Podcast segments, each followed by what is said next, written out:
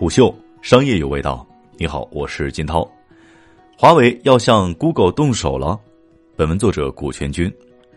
实体清单事件催生了华为一篮子备胎计划，而在这其中，系统生态可能是华为庞大的备胎计划当中最关键也是最关键的一环。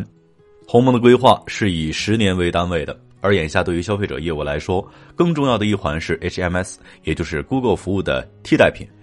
去年五月，Google 在实体清单事件的影响之下，暂停向华为手机提供 GMS 服务。受此限制，华为在海外市场出售的手机，在原厂设定下将不能使用 Gmail、YouTube、Google Pay、地图、云盘等服务。GMS 的缺失对于海外市场是存在明显影响的。最直接的反应就是海外销量的骤跌。眼见恢复无望，华为选择了上马备胎计划，也就是 HMS。过去一段时间，HMS 已经经过了几轮的内测，在二月二十四号巴塞罗那的发布会上，华为正式推出了华为 App Gallery 和 HMS 战略。根据华为的说法，HMS Core 目前已经迭代至四点零的版本，月活在二零一九年六月已经增长至五点三亿，同期平台注册开发者已经达到九十一万，融入 HMS Core 体系的 App 数量增至四点三万。HMS Core 目前在全球一百七十多个国家得到应用。华为甚至表示，通过九年的运营，华为应用市场已经成为了全球前三的应用市场之一。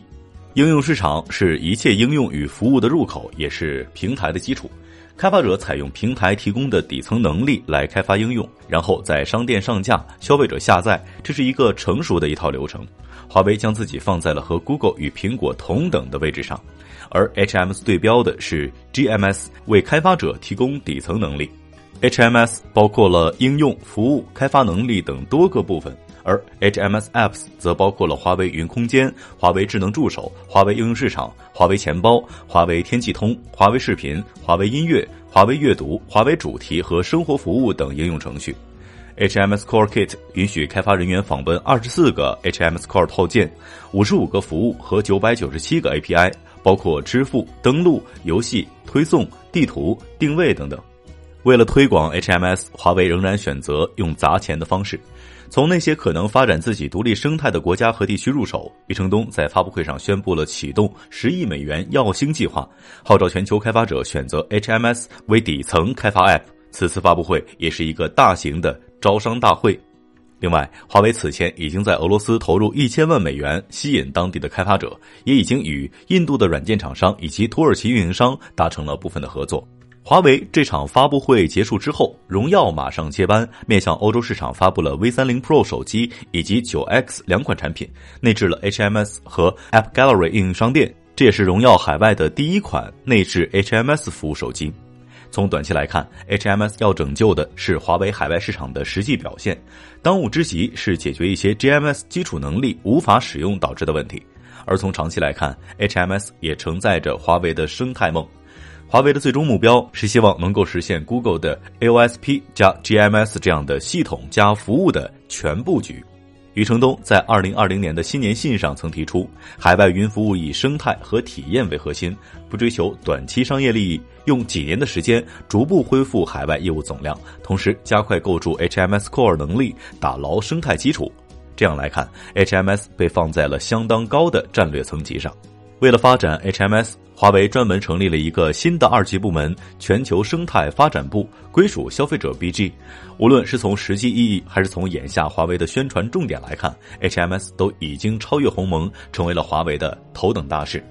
不过，GMS 不只是 Google 自家的全家桶那么简单。由于安卓被 Google 把控，尽管 AOSP 已经提供了绝大多数的底层能力，但一些功能仍然需要 GMS 的支持，比如数据的同步、手机备份、云盘等等，信息的推送等等。包括现在 Google 也会把一些安全更新通过 Google Play 来推送。由于没有安卓的掌控权，HMS 肯定不像 GMS 那样能够对安卓的使用体验造成巨大的影响。这也是 HMS 先天的一个短板，是鸿蒙需要解决的问题。尽管明面上 GMS 已经和华为无缘，但由于安卓系统的开放性，对于一些爱琢磨的用户来说，总有解决的办法。通过刷机、自己安装等方式，还是可以使用 Google 的服务的。Google 近日针对这一现象以及禁令的相关内容做了官方的回复。安卓和 Google Play 的法律总监发表的文章解释了一些具体的细节。首先，Google 方面表示，在二零一九年五月十六号之前上市的华为手机，目前还是能够收到安全更新与 Google 应用的服务更新，这也是基本的售后支持。而在这之后上市的华为手机，则属于未经认证的设备，无法使用 Google 的软件，也无法对这些设备进行安全检查，无法在上面预装 Google 的安全软件 Play Protect。其次，关于 Google 自家的应用，它劝诫用户不要尝试将 Google 的软件和服务通过其他手段安装到那些未经认证的设备上。Google 无法保证用户自行安装的应用程序不存在恶意软件等问题。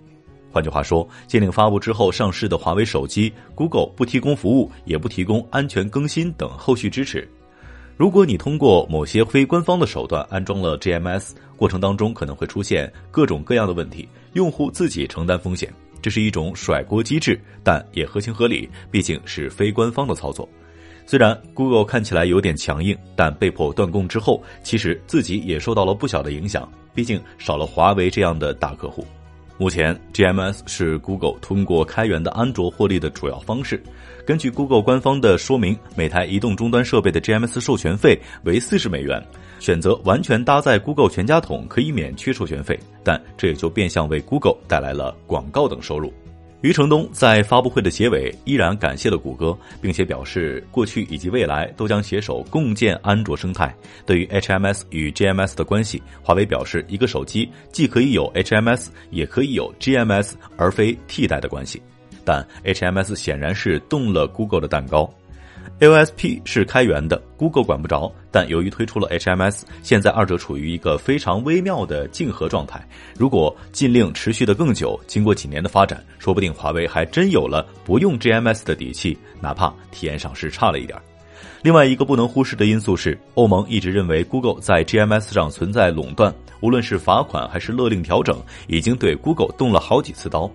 为了反垄断，欧盟一直想扶持一个能够制衡 Google 的生态。它也许会是 HMS，也许会是华为、小米、OPPO、vivo 四大国产手机厂商正联合打造的一个应用平台——全球开发者服务联盟 （GDSA）。HMS 承载了华为的生态梦，同时也让合作伙伴看到了机会。正如你所看到的，和 Google 的全家桶不同的是，华为选择的是构建合作体系。比如，语音采用的是科大讯飞的方案，地图定位是四维图新和超图，阅读的合作伙伴是掌阅等科技企业。在 TWS 和 GAN 之后，华为又掀起了一波 HMS 概念股，多家公司因为 HMS 而应声上涨。华为的整个合作生态分为技术和内容两部分，一些为华为提供底层的技术能力，一些为华为提供内容和应用。华为的出货量决定合作伙伴的服务可以触达数量可观的用户，其中还有相当一部分是海外用户。部分服务国内外版本可能会有所不同，比如地图和定位，海外版本的合作伙伴就是荷兰数字地图公司 TomTom，但这依然是一个可见的机会。但显然，HMS 还在蹒跚学步的阶段，前景扑朔。如果从乐观的角度来解读，那就是还有很大的增长空间。安信证券认为，随着 HMS 在全球的大力推广，华为商店有十倍以上的增长空间，HMS 生态内公司将获得显著收益。因此，他们持续推荐与华为在各个细分领域进行深度合作的行业龙头四维图新、科大讯飞、梦网集团、中科创达、网达科技、城外科技、掌阅科技等中国技术公司。